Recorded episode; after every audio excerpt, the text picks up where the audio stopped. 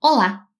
Sejam muito bem-vindos ao segundo episódio da segunda temporada do podcast Não Posso Ter Dieta. O meu nome é Camila e sou eu quem apresento esse podcast maravilhoso. eu quero começar esse episódio agradecendo a compreensão de todos vocês que ouviram o episódio passado. É, eu tive um pouquinho de problema com o áudio, mas eu já fiz de tudo para tentar melhorar esse problema e eu acredito que nesse episódio e nos próximos episódios a gente não vai ter mais essa oscilação de voz entre o convidado e a apresentadora. eu quero agradecer ao meu convidado, que foi super compreensivo. Eu já me desculpei, inclusive postei né, no meu Facebook uma realmente um, um pedido de desculpa público, porque é frustrante criar um episódio super legal e depois a qualidade não condiz com a qualidade do convidado. é, é difícil, eu sei. Mas eu tô aprendendo também, igual todos vocês, e eu acho que é parte do aprendizado errar um pouquinho, né, gente? Então, por favor, me desculpem mais uma vez e sejam muito bem-vindos. Essa semana eu vou discutir um assunto com uma convidada incrível, a Jaqueline Barros, ela é graduanda em fisioterapia na UEL e ela trouxe tanta informação legal sobre o tema incontinência urinária, em específico nas mulheres. É, o episódio está incrível, a Jaqueline foi maravilhosa, ela explicou muita coisa, eu dei risada, eu também contei coisas que aconteceram comigo e que acontecem. Então, assim, gente, sejam muito bem-vindos ao episódio. Se você nunca ouviu o podcast, seja bem-vindo também. e eu gostaria de dizer, pessoal, que o podcast ele agora está disponível também no YouTube. Ou seja, se você estiver ouvindo pelo YouTube, você já sabe, mas se você estiver ouvindo pelo Spotify ou pelo Anchor ou por outra plataforma de streaming, saiba que agora eu criei um canal chama Não Posto de Dieta, mas quando você procura lá no YouTube é bem difícil. é, coloca assim, Não Posto de Dieta episódio, e aí já aparece o meu canal. Segue lá, é, se inscreve né, no canal, porque toda semana sai um episódio novo e eu quero começar a criar conteúdo para esse canal do YouTube. Eu sei que é super chato, ai, pede lá a inscrição, não sei o que, tipo, eu sei que é chato, mas é, eu realmente quero criar conteúdo e quero trazer, tipo assim, coisas é, interessantes para vocês. Sejam muito bem-vindos ao episódio e mais uma vez, muito obrigada pela compreensão, vocês são incríveis. Vamos ao episódio?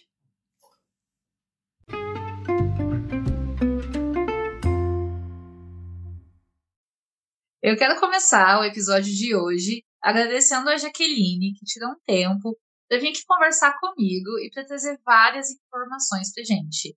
Jack, seja muito bem-vindo ao Não Posto de Dieta. Como você tá, minha querida? Oi, é, tô, tudo bem. tá tudo bem. tá tudo bem. Jack, eu quero começar é, esse episódio com a sua apresentação. Eu quero que você faça uma apresentação pessoal, do pessoal que está ouvindo aqui te conheça e saiba quem é a Jaqueline e o que, que você faz. Oi, gente. Eu tenho 23 anos. Eu faço faculdade de fisioterapia e eu tô no último ano. Ainda não atuo é, na área, né? Nenhuma área. Eu tô estagiando. Então, no estágio, a gente passa por vários, várias etapas, né? Então, eu comecei em ortopedia, é, eu fui pra, para a URGO, que é um dos temas que eu queria compartilhar mais com vocês, e agora eu estou na neurologia. Então, eu ainda não atuo, mas eu estou passando em todas as áreas que a fisioterapia é, atua, né? Muito bom, olha que legal. Passa por tudo mesmo, né? Eu acho interessante isso, que tipo, você tem que decidir o que você vai fazer, mas tem que conhecer antes de fazer, né? Isso, tem mais vários estágios. A gente vai para saúde coletiva, né? Pneumo, é, cardio, que é bem, é bem legal também essa parte, que é bastante hospital, né? E, e o último que eu vou fazer é pediatria. Mas por enquanto a gente tá tô indo, né? Eu e minha, minha turma tá indo. Ai, que legal, Jack, que legal. Que um dos temas que a gente vai falar, aliás, o tema principal que a gente vai abordar hoje é a incontinência urinária feminina. E para falar sobre isso, tipo assim, eu gostaria que você começasse a falar como essa incontinência afeta as mulheres, qual é a porcentagem que afeta, que é afetada por esse tipo de problema e quais são os fatores, né? Dá uma explicada uhum. para gente como que funciona aí, mais ou menos, para a gente entender o que é. é a incontinência urinária é, é qualquer escape de urina, tanto para homem quanto para mulher, tá? Mas uhum. é mais, é mais é, comum né, em mulheres, inclusive 80% das mulheres vai, vai passar por isso na vida.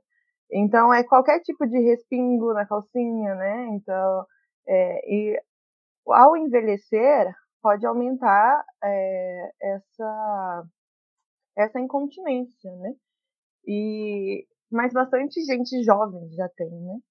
Inclusive crianças, as crianças que fazem xixi na cama, por exemplo, as crianças que não conseguem chegar ao banheiro e faz xixi na calça. Isso já é considerado incontinência urinária. E, mas com o tempo, a gente vai adequando os músculos do assoalho pélvico, né, que é os músculos que sustentam a bexiga, que a gente faz essa contração uh, eh, para sustentar o xixi. E aí, o que acontece? Algumas mulheres, mais ou menos uns 30% né, das mulheres, elas não sabem nem contrair esse períneo, né? Então, os músculos, existe músculo, existe faixa, existe é, várias coisas que sustentam é, a bexiga e fazem com que a mulher consiga segurar esse xixi. É, dois tipos de incontinência urinária bem, bem comum é, nas mulheres, que é a incontinência urinária de urgência. Então, está tudo bem, aí do nada começa uma vontade muito forte no banheiro, como se, assim, você não vai conseguir chegar ao banheiro de jeito nenhum se, se o banheiro não estiver do seu lado, sabe? Não. E acaba escapando. Isso é, isso é algo comum, assim, entre as mulheres. Então, existe a incontinência de urgência, que é essa que eu estava falando, né? E a incontinência de esforço. A, a de esforço é bem, bem prevalente.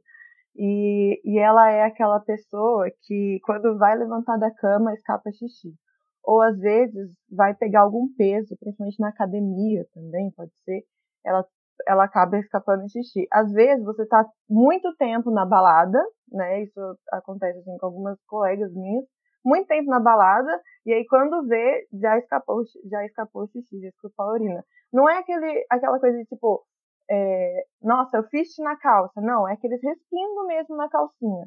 Então, é, algumas mulheres já acham isso muito comum, né? Mas não é. É uma coisa que a gente, que na fisioterapia a gente trata. Eu não, não sei se deu para entender tudo, assim, muita coisa. Eu, assim, eu, eu fiquei com uma dúvida aqui agora, por exemplo, tipo assim, é, é. Quais, tem algum fator que afeta, por exemplo, tipo assim, se a pessoa tem sobrepeso, ela é mais propensa a ter esses escapes ou isso é nada a ver? Tipo, todo mundo Sim. pode ter? Sim, porque a, a, bexiga ela fica, ela fica abaixo do diafragma, então tem bastante estrutura, né, em cima da bexiga que pode afetar ela ter incontinência. Se você for obeso, por exemplo, você vai ter mais estruturas em cima para é, ter essa incontinência. Até, até também é, as mulheres grávidas, elas normalmente pode acontecer também essa incontinência por causa do, do bebê, né, que está pressionando bexiga. Então tudo acaba pressionando bexiga.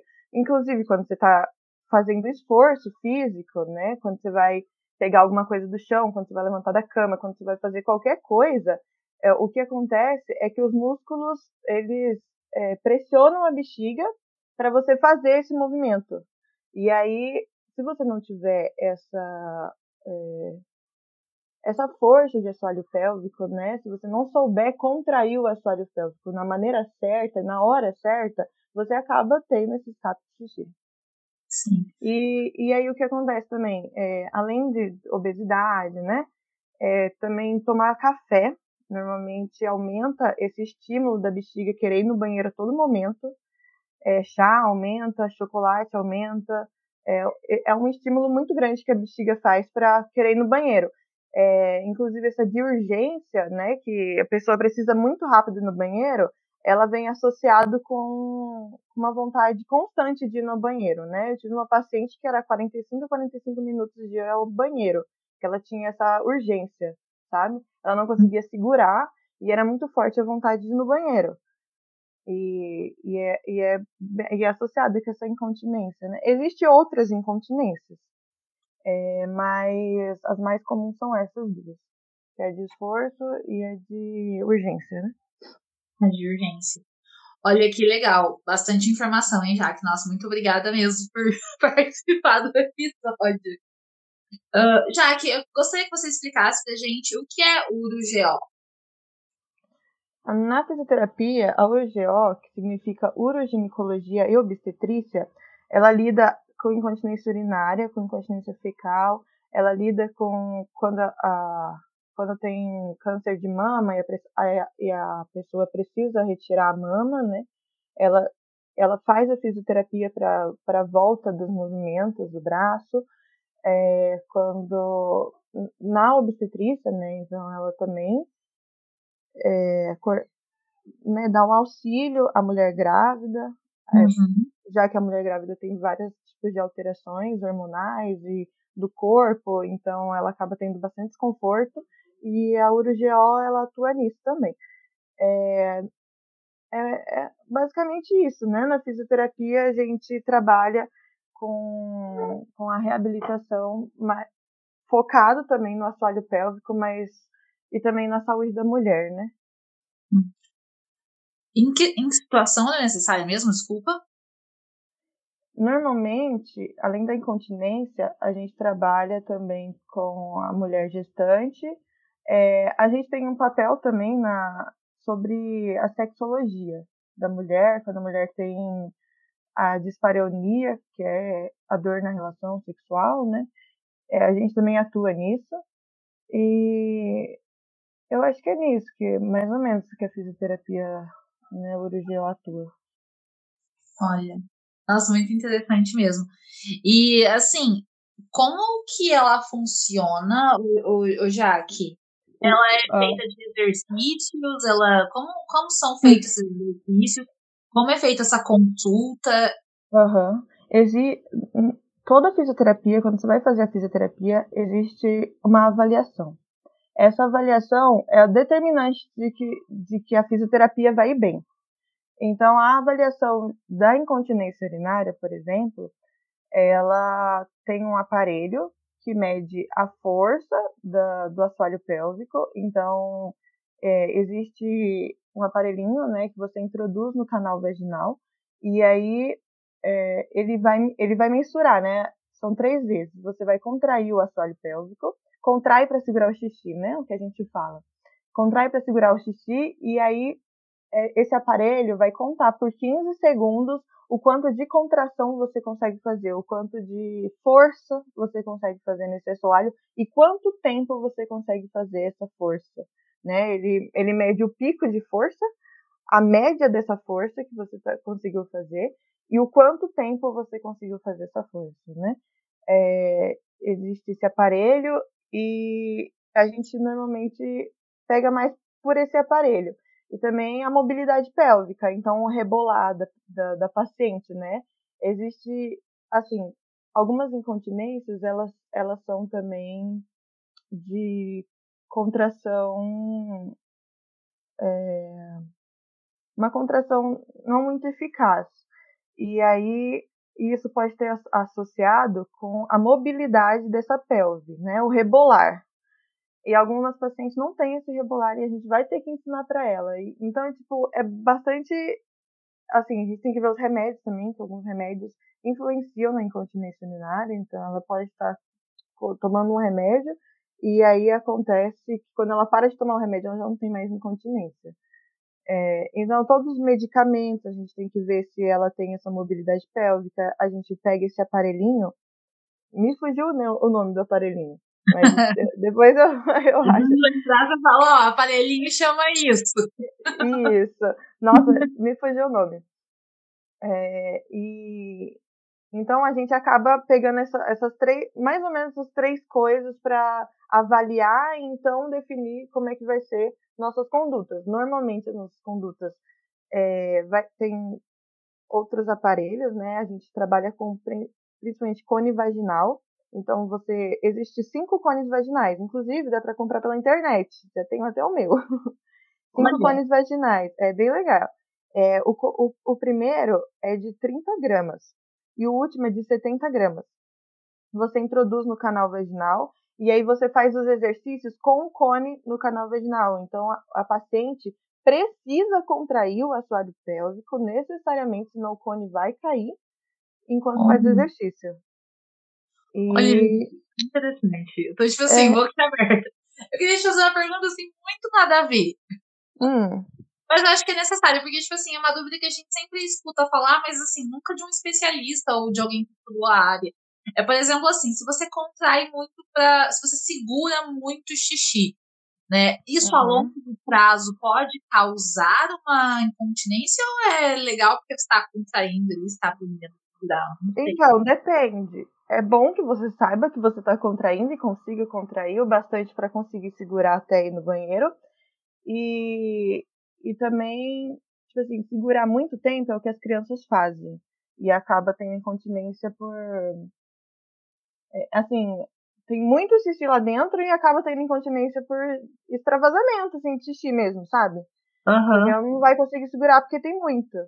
E é o que normalmente é que as crianças, o que acontece muito com as crianças, que elas seguram muito e aí quando vai no banheiro elas não, não, não conseguem segurar mais, sabe? É, então, o, o normal, certo, é de ir ao banheiro de 3 em 3 horas. Se você está indo muito menos ou muito mais, aí você tem que recoordenar essa sua bexiga, né? Ela tem como se fosse uma memória.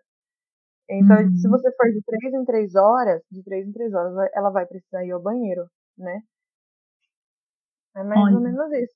Não, não sei se respondo essa pergunta. Não, responde sim, sabe por quê? Porque, tipo assim, por exemplo, é, eu vou dar um exemplo muito pessoal meu. Por exemplo, eu consigo segurar o xixi por um longo tempo, um longo período.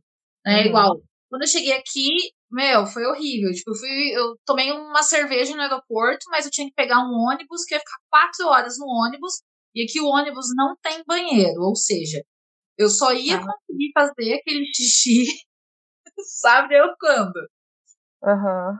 Tipo não, assim, eu não... consigo segurar muito o xixi, mas, por exemplo, se eu tenho uma reação alérgica, que eu tenho uma rinite que ataca praticamente diariamente. Se eu tenho crises muito fortes, chega um momento que eu tô espirrando tanto que eu acabo tendo, tipo, uns escapes também. Então, tipo, eu não uhum. sei. É por conta da pressão do abdômen, né? A pressão do abdômen. É, eu, eu, esses dias, tava tossindo muito, né? Então, quando eu tossia, a gente tem um negócio na fisioterapia que é a pré-contração. Toda vez que você vai levantar da cama, levantar do sofá, levantar da cadeira, você faz essa pré-contração. Contrai o assoalho e levanta. Até sentado também, contrai e senta. Antes de você espirrar ou antes de você tossir, você contrai. Entendeu? É uma pré-contração. Você tem aí você contrai o assoalho pélvico e tosse e espirra. E aí isso diminui a chance de você ter esse escape. E é mais. É, é uma pré-contração mesmo, né? Que a gente faz. Olha, eu sei que isso é muito pessoal, mas é um podcast, é pessoal mesmo. Mas assim, uhum. tipo, outro dia o meu boy chegou aqui em casa e falou, nossa, acho que eu fiz xixi na calça hoje. tipo assim, ele, credo, Camila. Eu falei, ah, mas eu tava espirrando e escapou, fazer o quê, sabe? Aham. Uhum. É, pode ser por, por transbordamento, essa é a palavra, é, incontinência por transbordamento, né? Porque você acaba é, segurando muito e tem muito xixi e aí transborda, né? E então de três em três horas ir ao banheiro seria a minha indicação. E quando for espirrar, tossir ou qualquer coisa assim, fazer uma pré-contração, né? É, inclusive na avaliação a gente já vê se a mulher é, sabe o que é pré-contração. Então, hum é, a gente acaba vendo essa contração. Inclusive, se você quer saber se você tem essa contração, é só pegar um espelhinho, contrair, você vai ver que o, o, o seu assoalho pélvico sobe. Então, você já vai saber o que é essa pré-contração. E, e também os cones também, né? Que já dá para dar uma, uma, uma pensada, é, porque se você não consegue segurar 30 gramas dentro do canal vaginal, isso quer dizer que seu assoalho pélvico tá Tá, tá fraquinho.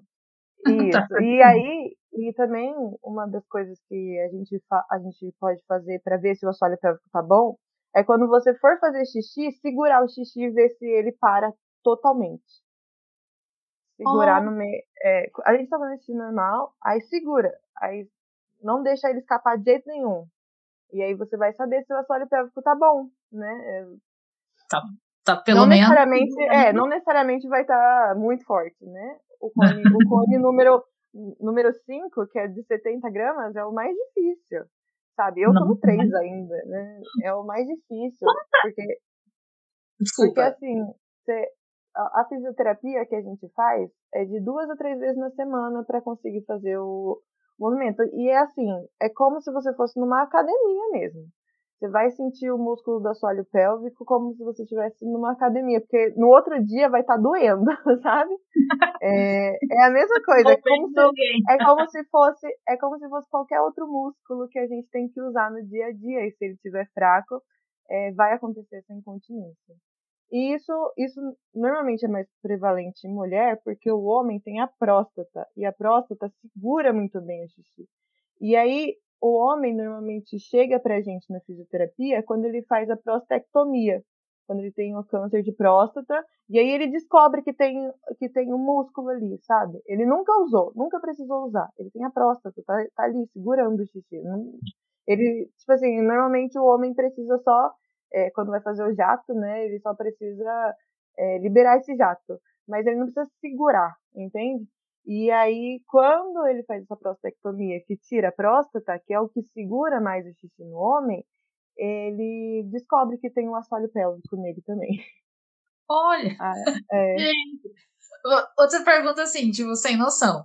Mas, por exemplo, assim, muita gente relata que quando tá lá no bar tomando uma cerveja e tal, eles seguram o xixi, eu não gosto de ir no banheiro, porque uma vez que vai, vai toda hora. Tipo assim, é, uhum. qual é a relação? O, o álcool, assim como o café, eles fazem com que o músculo fique contraindo muitas vezes. É, como ele tem um poder, o álcool, café, chocolate, ele tem um poder um pouquinho no nosso sistema nervoso.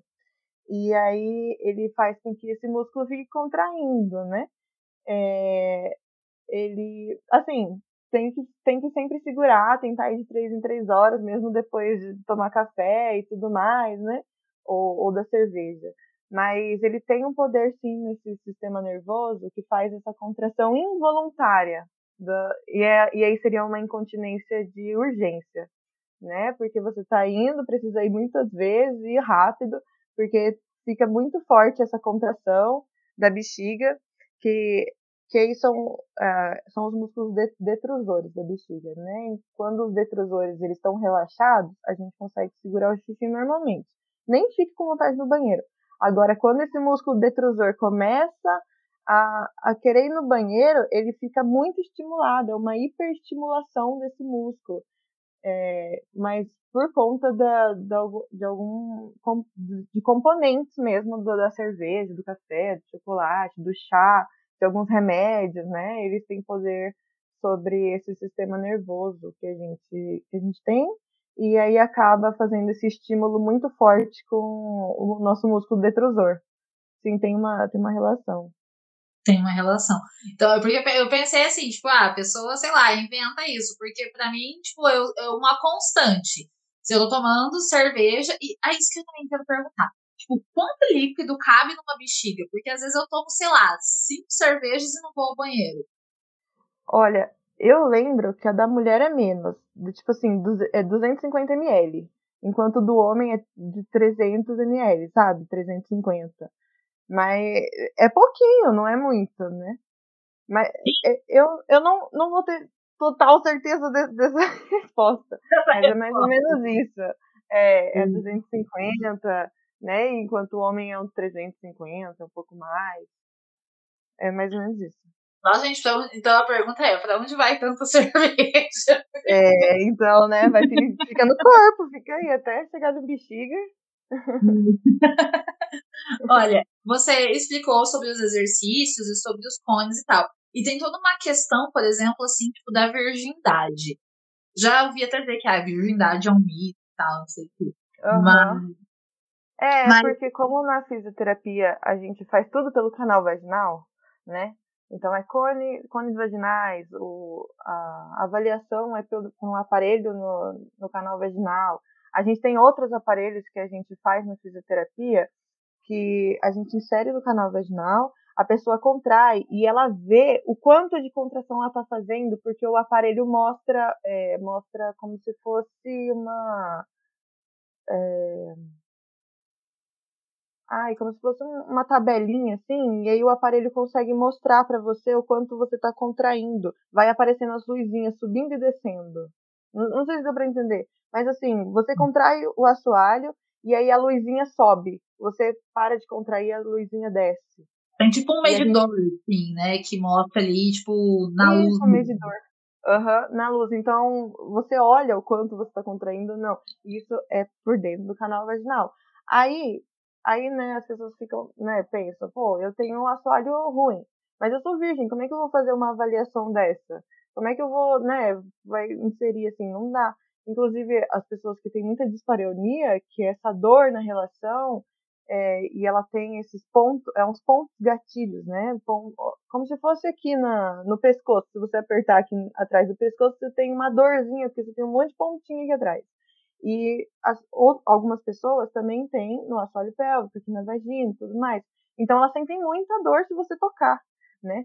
E, e aí, nesses casos, a avaliação é diferente. A avaliação é só o olhar. Só olha se você está conseguindo fazer essa contração e o quanto tempo você está conseguindo fazer essa contração. É o olhar. E aí a gente não, não vai inserir, lógico, é, nada no, no, canal. E é mais. É, a gente ensina mais a pré-contração, então essa contração você tem que fazer antes de qualquer exercício.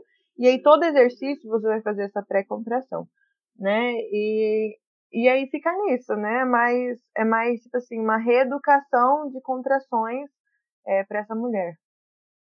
Entendi. É, outra coisa que eu queria falar assim também.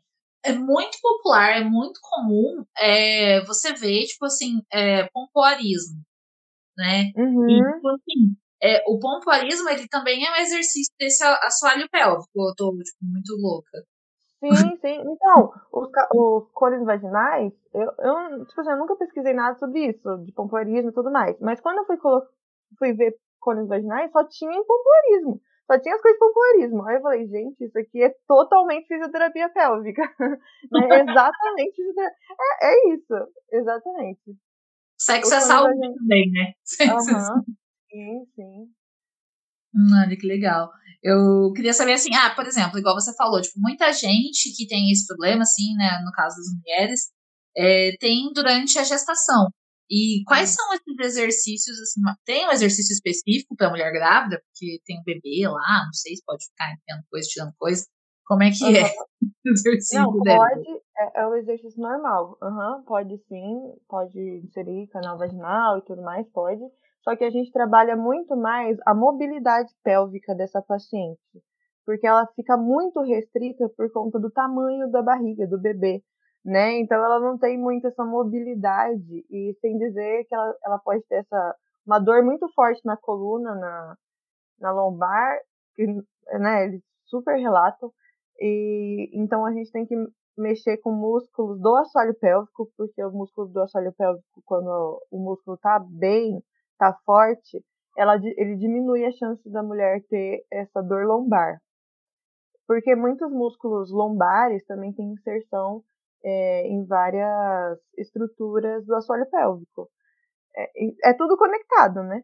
Então, se você fortalece o assoalho pélvico, diminui a, a chance da mulher ter essa, essa dor lombar, que muitas mulheres grávidas têm, e, e existe também na fisioterapia o aumento dessa, desse rebolar da, da paciente, né? Porque a mulher grávida tem muita restrição em fazer movimento, ela não consegue fazer todo.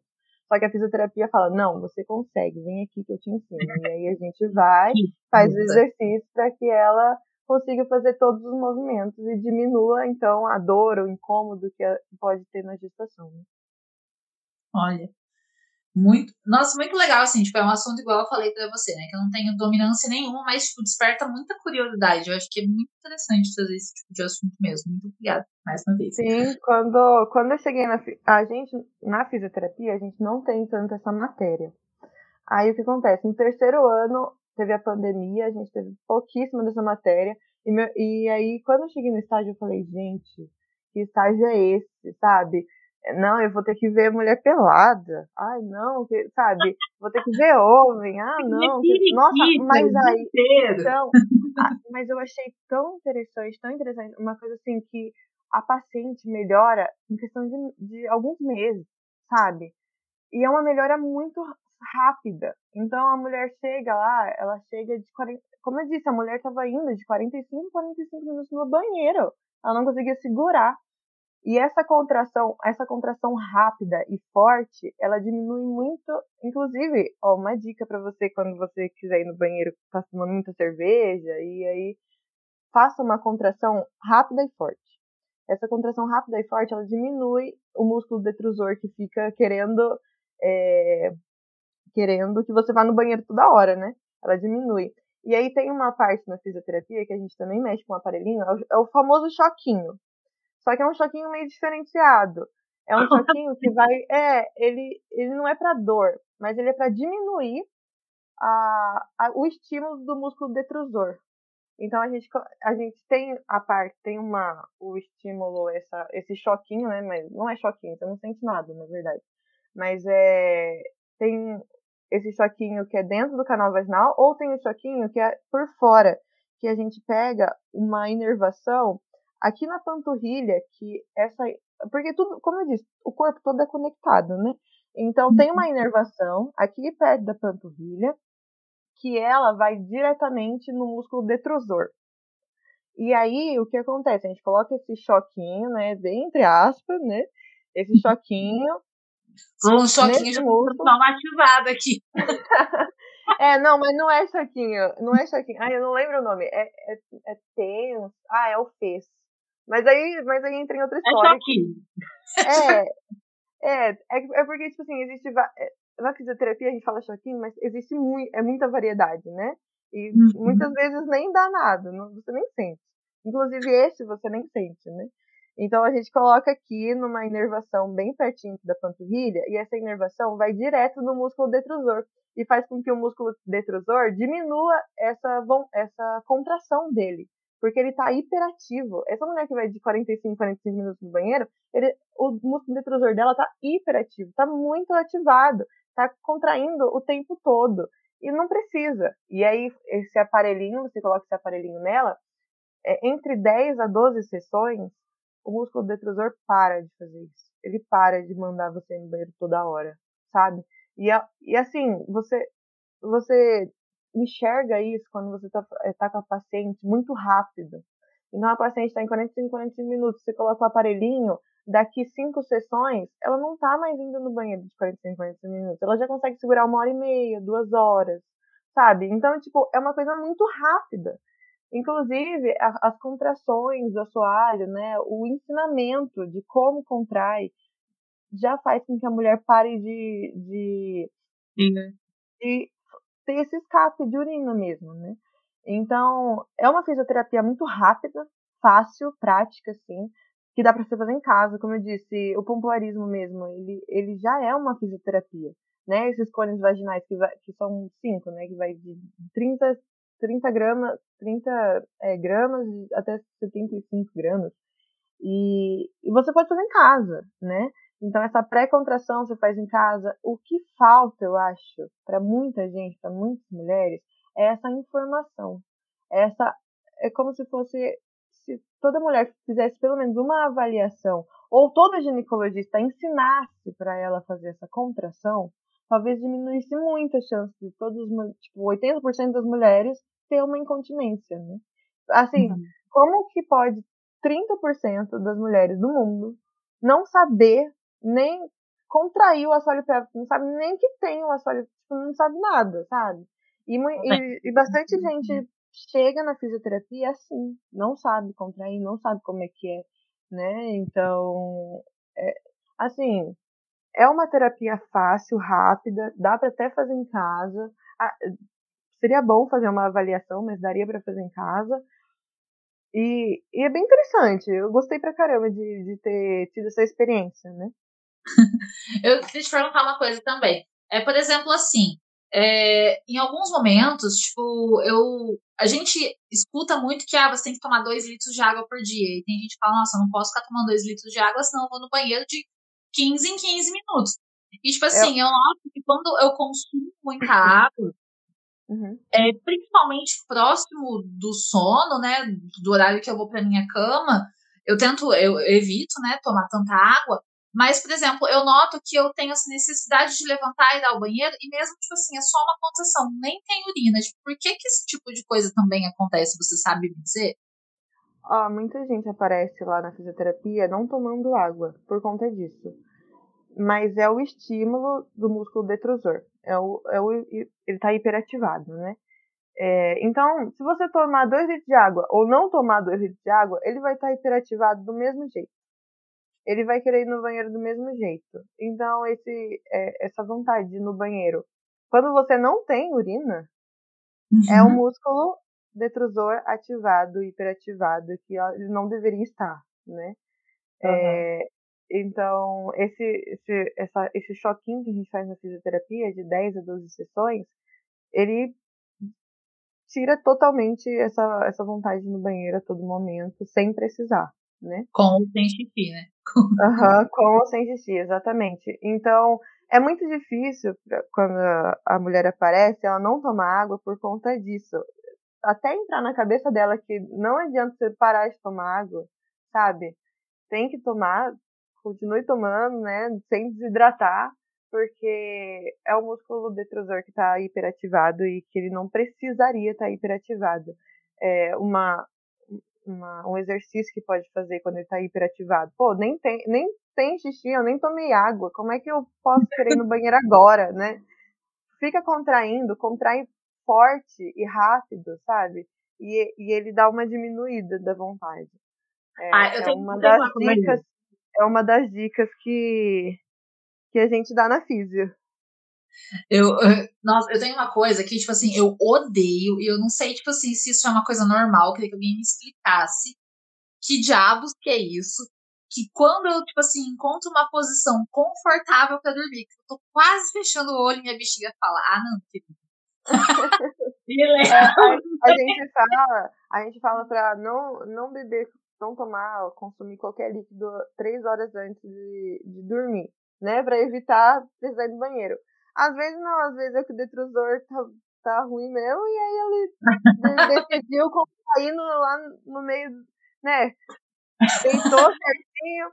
Não, agora vai contrair, né? Meio... Eu levanto xingando. Eu falo, mas não pode ser que toda vez que eu tô confortável, eu preciso fazer xixi. Sim, tenta fazer essas contrações forte e rápida, que, que pode dar certo com você, né? Mas né? tem mulher que, que ela. Assim, eu achei muito engraçado uma paciente uma vez, que a gente faz a avaliação, uma das, da avaliação é a anamnese, né? A gente vai perguntando pra pessoa qual que é o problema, como é que ela tá. Né? E aí ela falou assim, ah, eu vou. É, o normal, né, de ir no banheiro é de sete, oito, até nove vezes já é considerável. Mas no normal é oito vezes, né? No dia no banheiro. Aí ela falou assim, ah, eu vou no banheiro seis, seis é, de dia, seis, oito vezes. Aí eu, não, beleza, seis, oito vezes.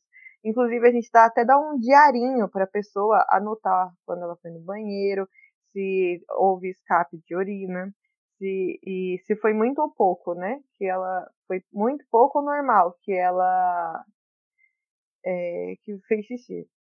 A gente dá esse diarinho. Aí ela falou assim: não, eu vou no banheiro de seis a oito vezes por dia. Eu falei, nossa, finalmente uma moça que realmente não tem uma incontinência, né?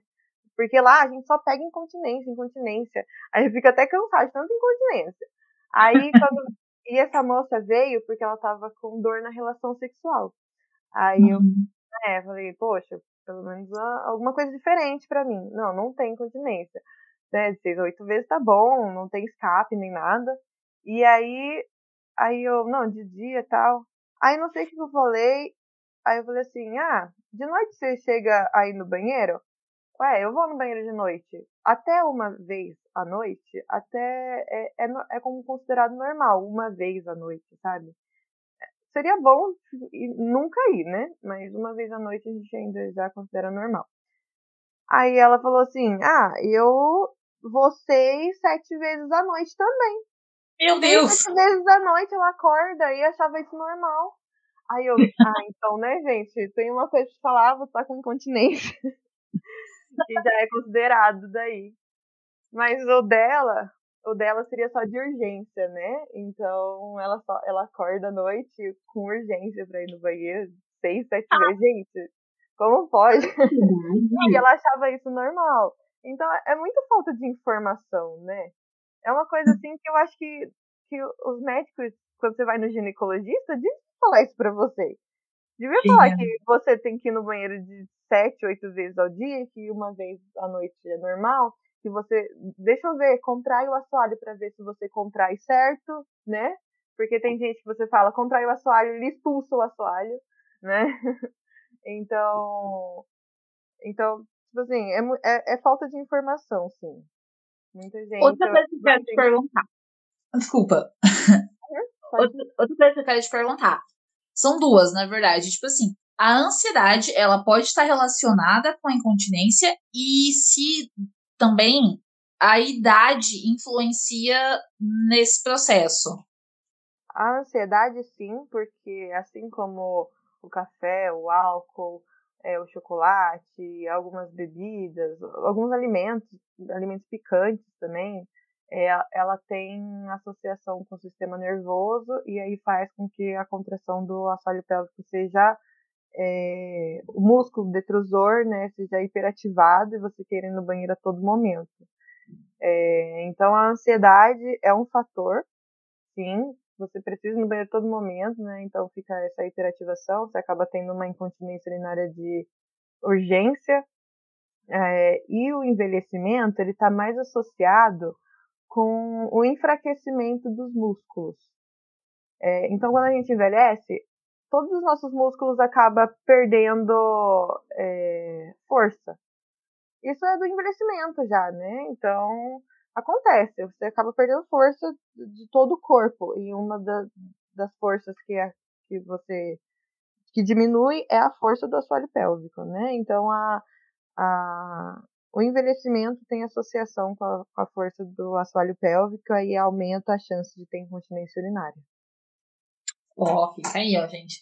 Quem tá ouvindo já presta atenção que tem que fazer o exercício agora, porque quando chegar lá na frente vai ser um pouco mais difícil também, né? Exatamente. Ah, quando for pra engravidar também, eu fico pensando, gente, se eu for engravidar, eu quero que o meu sólido pélvico esteja no cone 5 já, porque senão... Nem...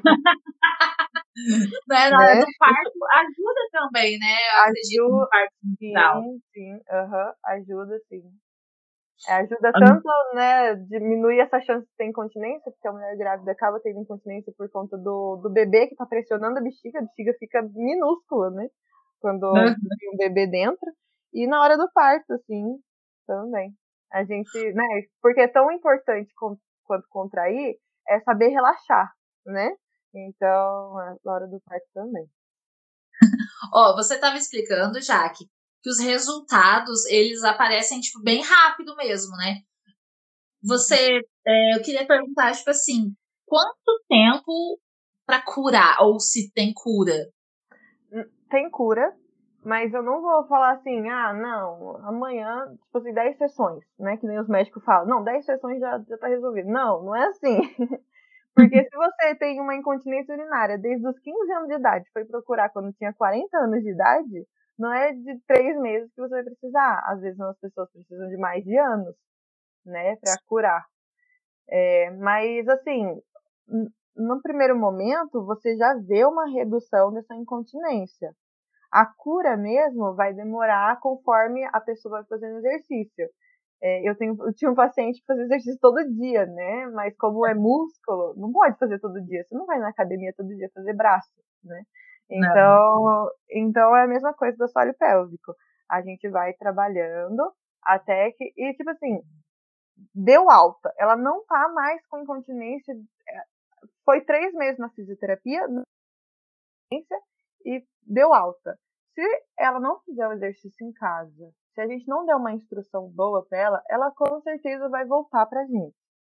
Porque a, o, o músculo do assoalho tem que ser trabalhado to, a todo momento. Assim como qualquer músculo. Se você está trabalhando perna, você para de ir para academia por um ano, a sua perna não vai estar tá a mesma coisa, né? Não. É, então, é qualquer. É, é, exatamente isso. Então, quando o paciente dá alta, a gente, tem que, a gente tem que dar muito cuidado quando o paciente vai de alta, porque ele tem que entender que ele tem que continuar fazendo a física em casa, porque senão ele vai voltar, sabe? É. é, então, eu não, não, não tem como falar assim, ah, não, de três meses você já, já tá curado. Algumas pessoas se curam em três meses, outras não, precisa de alguns anos. Pô, dois anos, três anos, pronto, tá curado, sabe? E só que assim, é um, é um processo, depende muito tanto da gente, fisioterapeuta, também do paciente, né? Eles precisam fazer exercício em casa e a gente precisa instruir bastante e bem para ela não precisar voltar, né? E, e, aumentar as chances dessa alta. Olha. Mas não, não tem, não tem, assim. É, Uma, um tempo correto para falar, ah, é três meses, é cinco sessões, não, não existe, né? Realmente. O que, o que você pode ter certeza é que depois de um mês, pelo menos um mês, você vai estar, tá, já vai ter diminuído muito, sabe? Já vai notar uma já diferença, né? Já dá uma diferença bastante. Isso é certeza. Agora, a cura talvez seja um pouquinho mais adiante, né? Depende bastante. Tem gente que, que fala, né, que né, é, depois de duas semanas na física já tá muito melhor, porque é, normalmente são pessoas mais jovens. É, eles não sabem como contrair o assoalho e quando aprendem já já tá quase de alta, né? Já tá quase de alta, é. é. Ô, ô Jaque, uma pergunta assim, tudo que envolve saúde, principalmente acho que assim, hoje no Brasil, é caro. Esse tipo de tratamento, ele é oferecido no SUS ou ele só é oferecido no plano ou só particular? É, tem particular os planos de saúde, pelo que eu vejo, assim, não tem. Assim, deve ter um ou outro, sabe? Dos 700 e, e lá plano de saúde que existe, acho que uns seis, sabe? Deve uhum. ter, deve cobrir a, a essa URGO, a incontinência urinária. É, e no, no, no particular tem, só que tem pouco ainda, né? É uma área que não, não tem tanta gente. Até porque quando a pessoa vai para essa área, ela, ela cobra bastante, ela cobra entre 100 e 150 a sessão, né? Então, é bem caro quando você for no particular. Até porque os aparelhos que a gente usa são muito caros, né? São muito caros os aparelhos que a gente usa. Então ela acaba cobrando bem caro, porque para manter um, um consultório desse é caro, né? Uhum. E, e no sistema público, assim, tem em faculdades. Se você procurar facu faculdade de fisioterapia, provavelmente deve ter. Você entra numa lista de espera, você espera. Eu, assim, no posto de saúde, talvez tenha um grupo de incontinência urinária mas eu não, não, tenho certeza, sabe? Se eu for trabalhar em posto de saúde, com certeza eu vou fazer um grupo de incontinência urinária. Mas, nossa, com certeza. O meu sonho é fazer um grupo de, de incontinência urinária. E. Porque. Mas, assim. Não sei, se a pessoa está precisando muito, é mais provável que ela consiga em faculdade, sabe? Que nem a, a minha que eu estou fazendo, né? Uhum. Se ela precisa de um atendimento público, ela pode se direcionar a uma faculdade que seja, por exemplo, a UEL, que é uma universidade estadual, mas outras. É, tanto o público, uhum, tanto público quanto privado também. A, a faculdade de fisioterapia privada também tem esse atendimento. Uhum. Importante, porque assim, o acesso à saúde pública é muito difícil para muita gente no Brasil. Por isso que tem muita gente que às vezes nunca foi no ginecologista, nunca foi no, no fisioterapeuta, não sabe, não tem essa condição, né? Sim. E é bem complicado mesmo. Eu queria perguntar uma coisa para você. esse URUGO, ele é uma especialização ou ele é sua grade? Como que funciona? Você pode se especializar e só fazer isso na fisioterapia? É, na fisioterapia, na, na, no meu curso, né, a gente vê a partir do terceiro ano e na prática a gente faz no, só no quarto ano. É, tá dentro da. Não é, é, é uma matéria obrigatória e, e a gente daí quando sai da faculdade você se especializa. A UEL, se eu não me engano, acho que a UEL e mais alguma, só que eles tratam incontinência urinária é, para residência. As outras normalmente é saúde da mulher, né? Então, uhum. aí para assim, o URGO na, na minha faculdade, que é da UEL, tem a saúde da mulher e tem a URGO. É dois diferentes.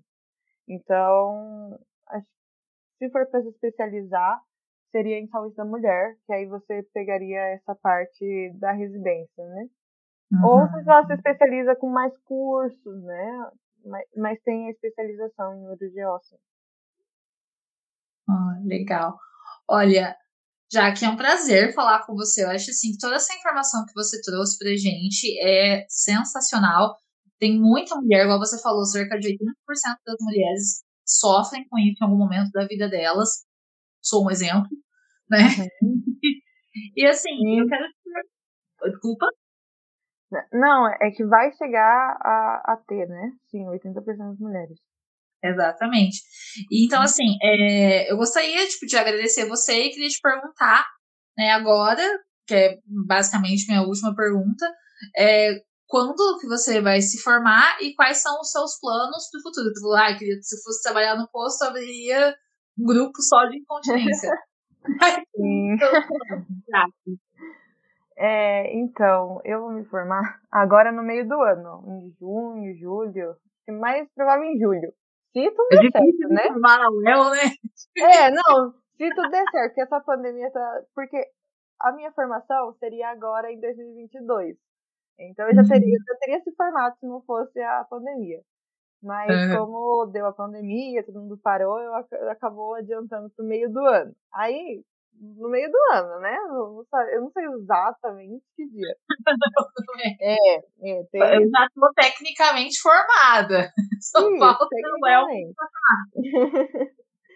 E e uma área que eu estava querendo, que eu penso, né? Eu não, a gente, como eu disse, nos estágios a gente está passando por etapas. Uma área que eu gostei muito foi o IGO, mas também eu acho que eu vou me dar muito bem em saúde coletiva. É, então, que também trabalha, trabalha a saúde da mulher, trabalha, assim, saúde coletiva, trabalha de tudo. E é uma a coisa mais gostosa, assim, que, que eu penso que deve ser, né? Que a pessoa vai na, é, a gente, eu ainda não, não cheguei aí, né? Mas você trabalha basicamente num posto de saúde e vai na casa das pessoas. Então você trata a família da pessoa. Então se a família tiver alguém com incontinência urinária, você vai tratar. Se, se a família tiver alguém com um problema neurológico, você vai tratar. Se alguém quebrou o pé na família e precisa de uma fisioterapia para voltar a andar, você vai tratar. Entendeu? Então, tipo, é, é uma área muito abrangente que eu, que eu, eu acho muito legal, assim, que é basicamente a fisioterapia. É, então você trata a família e além da família, então você trabalha no posto de saúde, vai na casa das pessoas, você também pode trabalhar nas escolas, dando informações para alunos, para estudantes de como é, se deve. É, a gente foi uma vez para falar sobre doenças de inverno, né? Então foi uma experiência muito legal para criança, assim. E, e acho que saúde coletiva. E também tem esse grupo, os grupos, né? Então tem. Pode ter grupo de gestante, pode ter grupo de incontinência urinária, pode ter grupo de alongamento, grupo de envelhecimento, pode ter todos os grupos que eu puder imaginar. Então eu acho que a saúde coletiva, né, que é coletiva, que é, é uma é um, uma fisioterapia muito geral assim, é uma área que eu penso em me especializar, sabe? Olha, sabe, eu achei super legal essa explicação que você deu, porque, tipo assim, a gente não tem noção do tamanho, tipo, da importância do profissional fisioterapeuta, porque, tipo assim, ele te auxilia em todos os aspectos da sua vida, e, tipo, é, é muito Uma área da fisioterapia que, assim, muita gente não sabe que a gente atua é em UTIs. A gente que decide se vai entubar ou se não vai entubar, se vai tirar o tubo ou não. A gente que decide o quanto de ar a pessoa tem que é, estar no pulmão e tem que tirar do pulmão, sabe? Então a gente basicamente trabalha muito nessa questão respiratória em UTI e é uma e é uma área assim que na pandemia foi é, foi muito essencial, sabe? E outros em outros países isso é mais no Brasil, né? Essa fisioterapia respiratória. Em outros países não existe a fisioterapia respiratória. Então, Estados Unidos, Canadá, os outros países que estavam precisando, começou a importar muitos fisioterapeutas daqui do Brasil para ir para lá para atuar na pandemia. Então, é, é uma, sei lá, é muito interessante e muita gente sabe dessa atuação que a gente tem na, na, na fisioterapia respiratória e cardíaca, né? Que é bastante do coração. Eu ainda não, não sou formada, mas, nossa, quando eu for, eu quero voltar, hein? Mas é, não é só culpa, é o El que não anda louco. Exatamente. Ó, Jaque, muitíssimo obrigada por participar do podcast. Muito obrigada por toda essa informação. É, convite fica aberto quando você quiser voltar, quando você tiver coisas mais legais ainda para contar. Me, me caça, tu caça. Ah, obrigada. Obrigada a você por ter me convidado, né? Por poder falar bastante. É uma, nossa, a fisioterapia é uma paixão muito grande minha e com certeza vou voltar para falar mais, hein? Ah, Obrigada, Camila. De nada.